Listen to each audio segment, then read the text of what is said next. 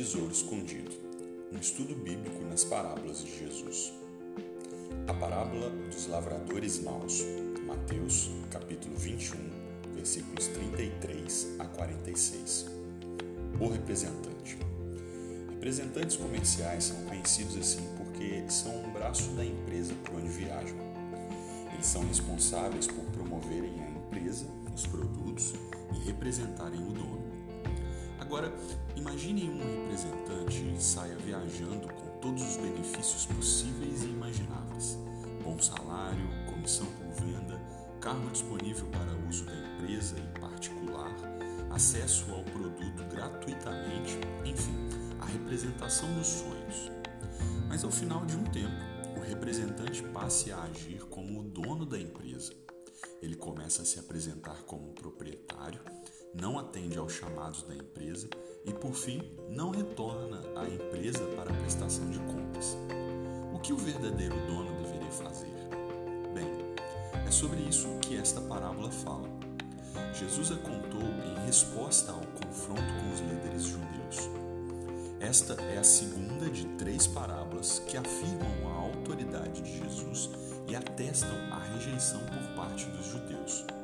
Especificamente nesta parábola, Jesus deixa claro que Israel havia recebido o privilégio de ser o representante de Deus.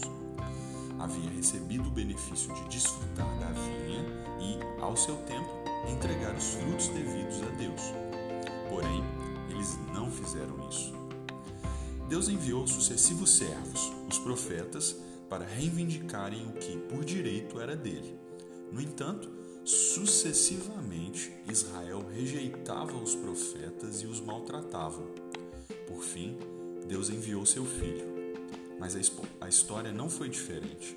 Eles mataram o filho. Quando Jesus perguntou o que o dono da vinha deveria fazer, a própria resposta dos religiosos os condenou. O dono da vinha deveria matar os lavradores e entregar a vinha a outros. Jesus anuncia a sentença contra eles citando o Salmo 118. O que ele queria dizer era o seguinte: a rejeição do Filho de Deus não ficaria impune. Ele é o perfeito representante da autoridade divina. Embora ele fosse rejeitado, seria colocado como a conclusão de todo o propósito de Deus para a humanidade. A partir de Jesus, o reino do céu seria estabelecido e aqueles que foram chamados para serem os lavradores seriam condenados por terem rejeitado o Filho de Deus. E a outro povo seria dado o privilégio de serem representantes do reino de Deus e da sua autoridade. Esta parábola é um microcosmo sobre como Deus criou o mundo e chamou os seres humanos para serem seus representantes. Os homens deveriam representar a autoridade divina da criação e dar a glória devida a Deus. Sabemos o final da história. Os homens se rebelaram contra a autoridade divina e perderam o direito sobre a criação. Esta parábola, então, nos ensina sobre, sobre como eu e você devemos responder à autoridade de Jesus. Diante do chamado que ele faz para darmos fruto, qual é a sua resposta? Diante do chamado para se arrepender dos pecados e crer nele, como você responde? Um dia, Deus trará julgamento sobre toda a humanidade e exigirá contas do que fizemos de nossa vida. Como ele nos encontrará? Cremos em Jesus e o obedecemos como filho de Deus? Ou seremos como aqueles homens maus que rejeitaram a autoridade de Cristo? A rejeição do Filho de Deus não foi de forma alguma fracasso. Morte de Jesus garantiu que fôssemos aceitos e incluídos como parte do povo santo. Esta inclusão nos fez representantes do seu reino. Portanto, recebemos os privilégios de participar deste plano maravilhoso do Senhor. Privilégios como eleição e adoção na família de Deus, justificação e garantia do perdão dos pecados, a santificação que transforma à semelhança de Cristo, a esperança da nossa redenção final para estarmos com Deus para sempre.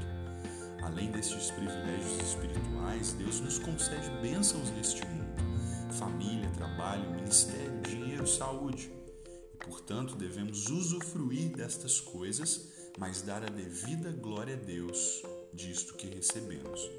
Esta parábola nos ensina também que a rejeição ao Filho de Deus continua. Este mundo não o aceita como autoridade definitiva de Deus e, portanto, não nos recebe como seus representantes oficiais. Nós seremos rejeitados. Alguns sofrerão nas mãos dos homens, outros até mesmo serão martirizados. Mas aqui nos resta a intenção de Mateus ao nos deixar este registro das parábolas de nosso Senhor.